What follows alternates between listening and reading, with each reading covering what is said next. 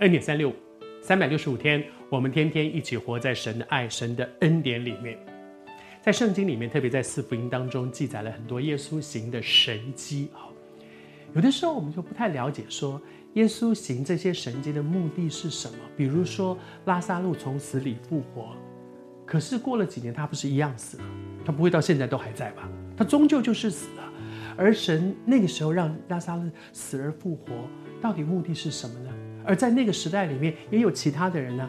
雅鲁的女儿死而复活了，管这个这个这个这个这个寡妇拿因成寡妇的这个孩子死了，结果神使他们从死里复活，然后呢？然后后来不是他们还是都死了吗？神到底要做什么呢？而那个世代当然不止这几个人死而死死了，很多人都死了，为什么只救他们不救别人？神要做的到底是什么？我当然相信神顾念那个拿因城的寡妇，那个妈妈的心，神体恤那个做父亲的心，神体恤马大、玛利亚这个做姐姐的心，所以神恩待他们的家庭。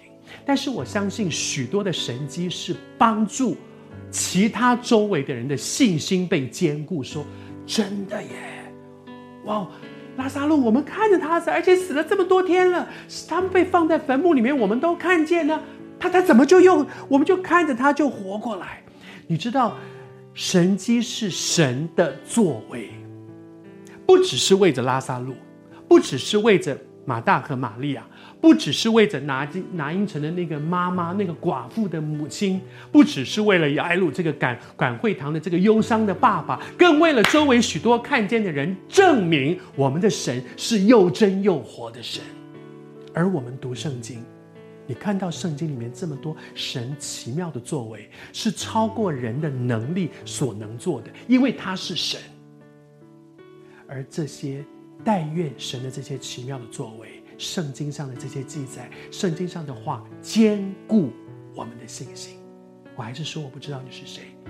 这在神里正在面对许多很大信心的挑战，你里面其实充满着忐忑不安，但是愿。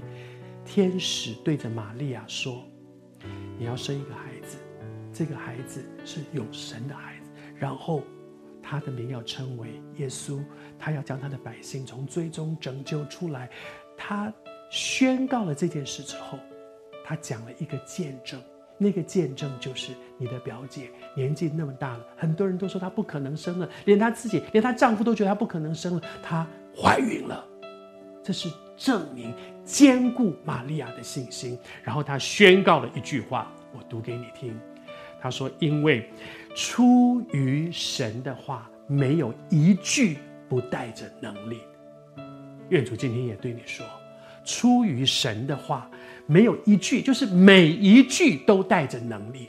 神的话不只是个道理，应该这样，应该那样。神的话带着能力，因为它是真理。”真理是带着能力的，真理是会带来改变的，真理是使不可能变为可能的，真理是使不能变成能的，软弱的变成刚强的，忧愁的变成喜乐的，失败的可以靠主得胜的。愿主今天再一次对你的心说，因为出于我们的神这一位全能神的话，圣经的话，每一句都带着能力。